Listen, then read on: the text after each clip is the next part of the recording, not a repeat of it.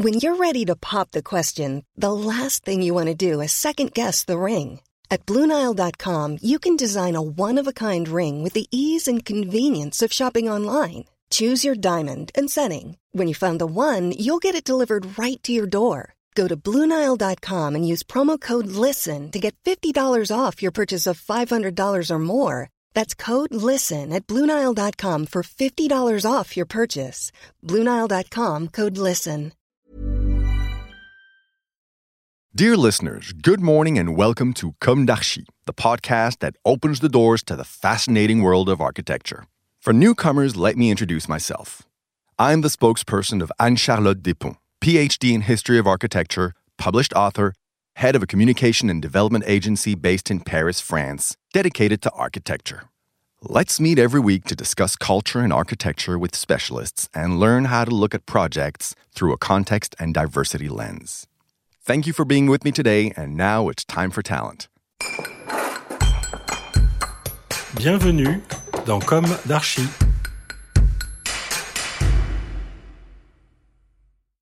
Hi everybody. Hi Anna Maria Bordas and Miguel Peiro. Hi Charlotte, it's really a pleasure to share this moment with you. Hello, we are uh, pleased to be here with you.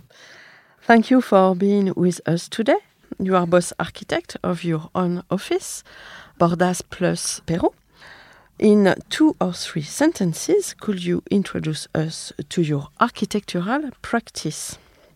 Yes, of course. Maybe it will be a bit longer than two or three phrases, but in our practice, it is very, very important to mix the architectural and engineering work with a theoretical and reflexive approach. And it means that when we think of a project, we use the project as a prospective tool to answer more large questions. We will, of course, propose the best design fitting all clients' needs within the budget. But we will also be proposing uh, a project that addresses some society problems. For example, we proposed some flexibility in the student hall of residence. We proposed in Saclay. We propose very calm looking spaces in the metro station, even if it's not asked or needed, particularly because we think it's important for society to propose that. And in order to be able to offer these extra qualities, we work a lot on the confrontation of ideas and concepts. We like to say we have a method called intention, tension, resolution. And we start by identifying what, which are those intentions. And uh, they are often too many and contradictory. You know, um, it's not our fault. It's our societies. We want everything. We want it to be black and white at the same time. So we take all these intentions and then we work together with confrontation in order to find something that really is able to offer both possibilities. So project for us means confrontation, testing, trying, trying, trying, and again, it's very long project. And then resolution is one solution of the project, and project is constituted by several resolutions. There's the first one, the second one, and the third one. And each resolution brings you to the next one. So that's really important for us. In the end, when we have gone through all this process, you will not notice all this complexity that's embodied in the project.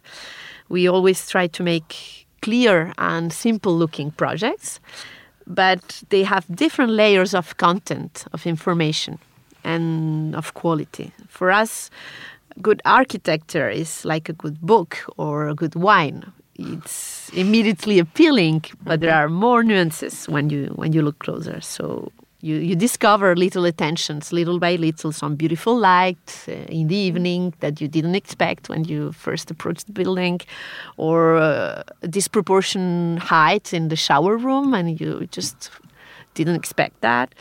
And apart from this kind of philosophy, we are like several themes that come on that are recurrent in our work. Uh, one is the presence of materials. We talked about it earlier on. Uh, we think it's also a tendency that will be globally gaining importance con- connected to the different materials we are trying to introduce uh, with bio based materials.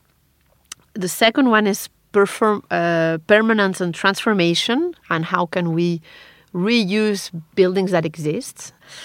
And the third axis is what we call complexity, city fabrication, and infrastructure that we treat all together. Okay. you chose two emblematic projects. Could you tell us more about these two projects? We can maybe start with the project that we make at um, Saint Denis in, uh, in the north of Paris. Uh, we are urban planners of this of an area called Pleyel.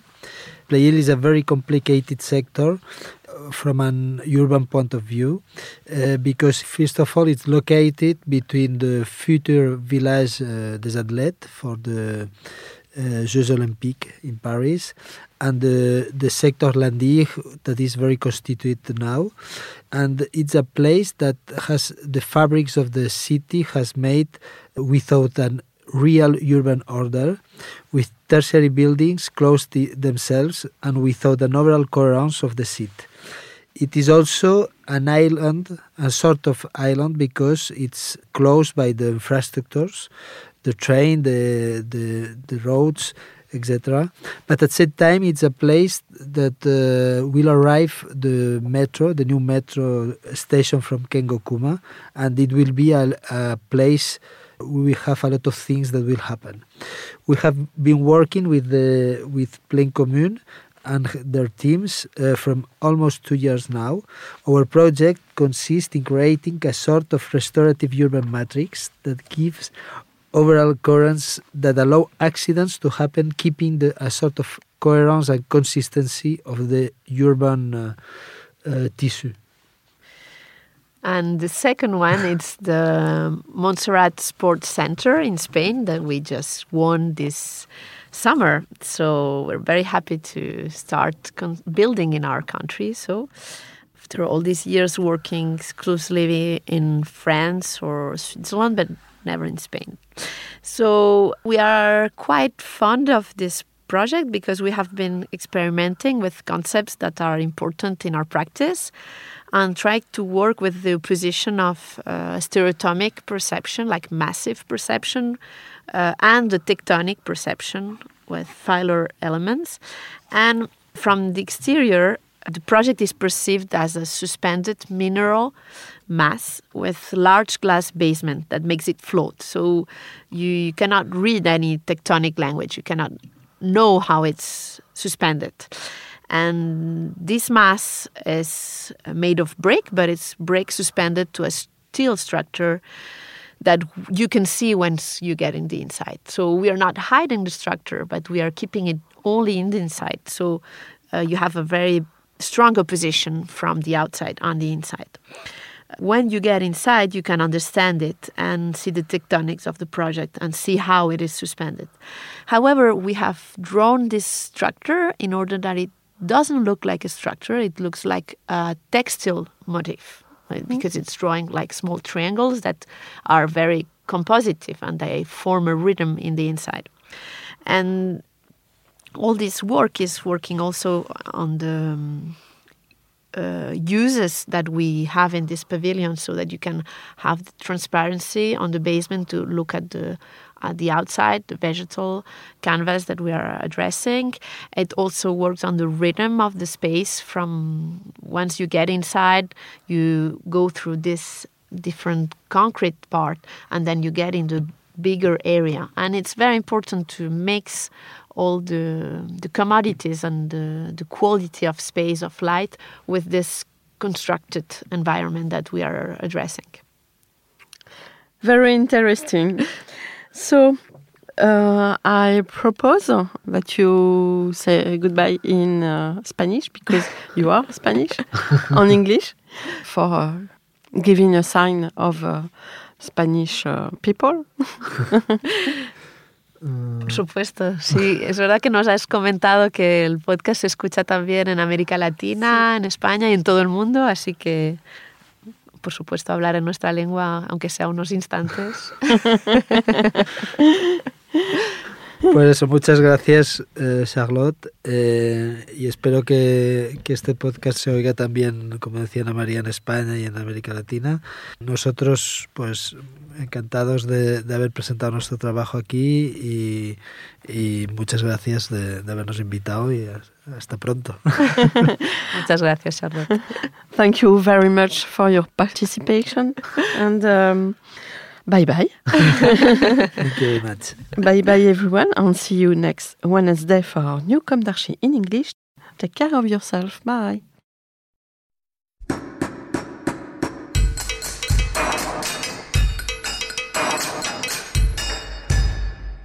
Thank you for listening. Don't forget to tune in to our previous content on Instagram at Com d'Archi Podcast. If you like it, make sure to promote the podcast by giving it five stars on Apple Podcast and adding a comment, or on any of your favorite podcast platforms.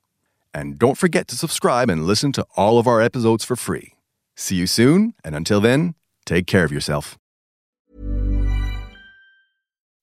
When you make decisions for your company, you look for the no brainers. If you have a lot of mailing to do, stamps.com is the ultimate no brainer. Use the stamps.com mobile app to mail everything you need to keep your business running with up to 89% off USPS and UPS. Make the same no brainer decision as over 1 million other businesses with stamps.com. Use code PROGRAM for a special offer. That's stamps.com code PROGRAM.